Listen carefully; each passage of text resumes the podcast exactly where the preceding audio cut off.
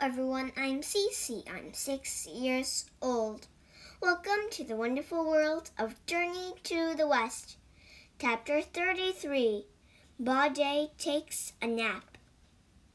After the Tang monk sent Wukong away, he and the others continued west. Later that day, they stopped to rest.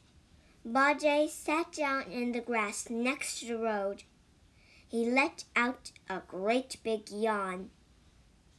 Bajie, said the giant monk, why don't you find us some food? Wu Jing and I will wait here. The pig moaned. I'm, I just sat down. He got back up. This journey is too difficult, he said. Then he wandered off. After a few minutes of walking, Bajie looked around. He was all alone. I'm too tired to look for food, he said to himself. But if I go back now, Master will be angry. He yawned. I'll take a nap. When I wake up, I'll go back to Master. I'll tell him I searched everywhere but can't find any food. The pig lay down behind some bushes. Soon he was snoring loudly. An hour later, the Tang monk and Wu Jing were still waiting by the road. What is, what is taking Bajie so long? asked the monk. Wu Jing looked annoyed.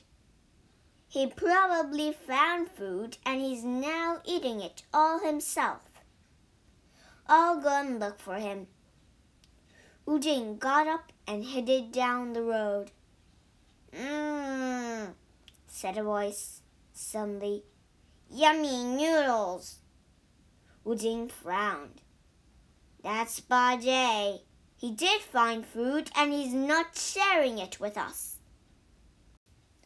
Meanwhile, the Tang monk became bored. He stood up and stretched his legs. He looked around. This is a beautiful forest, he said to himself. I'll take a short walk. The monk walked quietly through the woods, admiring flowers and plants as he went. He went deeper and deeper into the forest. Then, in the midst of all the trees, he saw a pagoda. This is a strange place for a pagoda, he thought. Maybe we can all stay here tonight.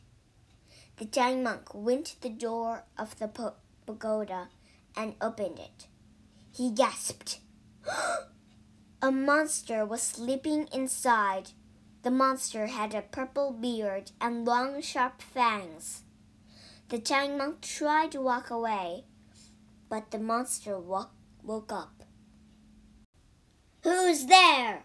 called the monster. He stood up. The Tang monk turned around, shaking with fear. Sorry to wake you, he said. I, uh. The monster came closer and smiled. You're a monk, he said. He licked his lips. yes, said the Tang monk. I'm from the Tang Empire. I. The monster's eyes lit up. You're the Tang monk! Meanwhile, Wu Jing stumped toward Bajie's voice.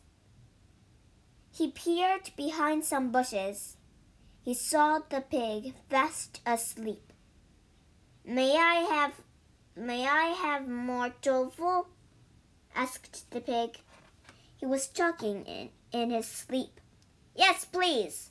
Cook lots more. I'll eat it all. Wu Jing kicked the pig. Wake up! Bajie jumped to his feet, wiping drool from the side of his mouth. How dare you sleep while we wait for you? Said Wu Jing. Now let's go back to master. The pig sighed. With his head hung low, he followed Wu Jing back to the road. But when they got there, the giant monk was gone. Maybe he went for a walk, said Wu Jing. He and Bajie wandered through the woods looking for the monk. Soon they saw the pagoda. They knocked on the door and the monster answered. Who are you? asked the monster. Wu Jing told the monster who they were. We're looking for a monk. The monster laughed. Ha ha ha! I have a monk here. I'm going to eat him for dinner.